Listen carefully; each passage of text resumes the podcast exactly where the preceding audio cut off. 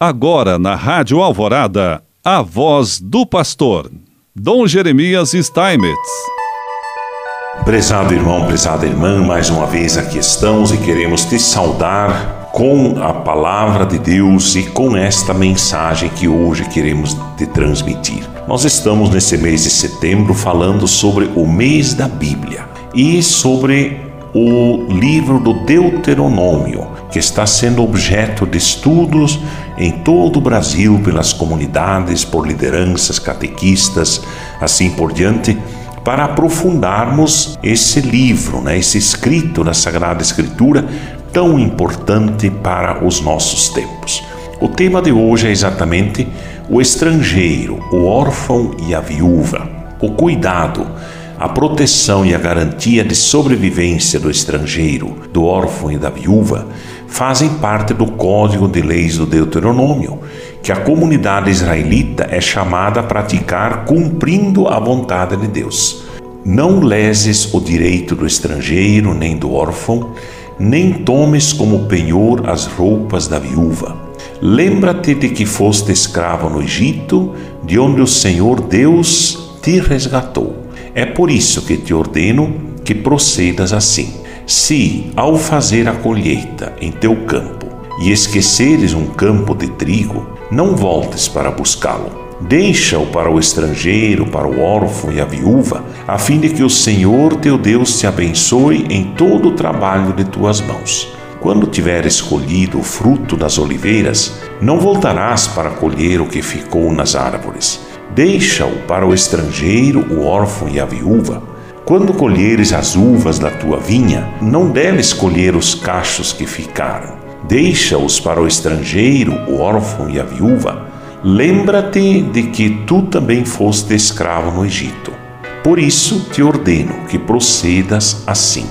A tríade estrangeiro, órfão e viúva é mencionada onze vezes no livro do Deuteronômio e representa o grupo social dos empobrecidos e marginalizados daquele tempo que dependiam exclusivamente do cuidado da comunidade para sobreviver.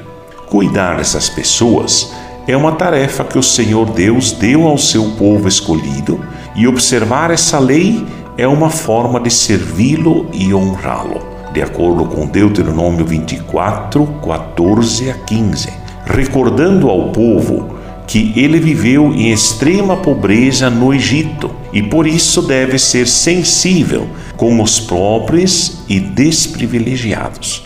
Esse conjunto de leis deuteronomistas faz parte da espiritualidade do povo de Deus e atravessou séculos, chegando até o Novo Testamento com a vida e o ensinamento de Jesus. Aliás, Jesus, em quantas e quantas oportunidades na Sagrada Escritura, nos Evangelhos, fala dessa tríade, né, do, do, do órfão, da viúva, do estrangeiro, que eram extremamente marginalizados, sempre colocados como aqueles que estão mais distantes, às vezes até do amor de Deus. E por isso Jesus chama a atenção que ali é que está a verdadeira justiça, é prestar atenção nessas pessoas, é prestar atenção nesses que mais sofrem por causa da contingência humana, que vivem na indigência, não tem comida, que não tem casa, não tem teto, né? são categorias de pessoas das quais Jesus também fala muitas vezes.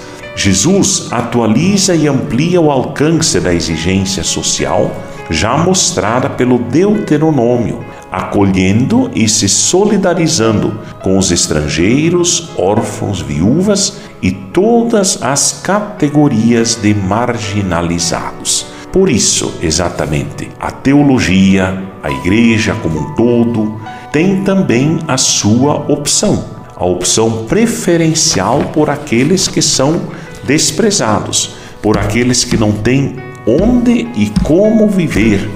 Por quê? Porque a ética do reino de Deus é que nos provoca para isso. É essa ética do amor àquele mais necessitado que certamente é a bênção de Deus para todos nós. e Ele nos abençoe. Em nome do Pai, do Filho e do Espírito Santo. Amém.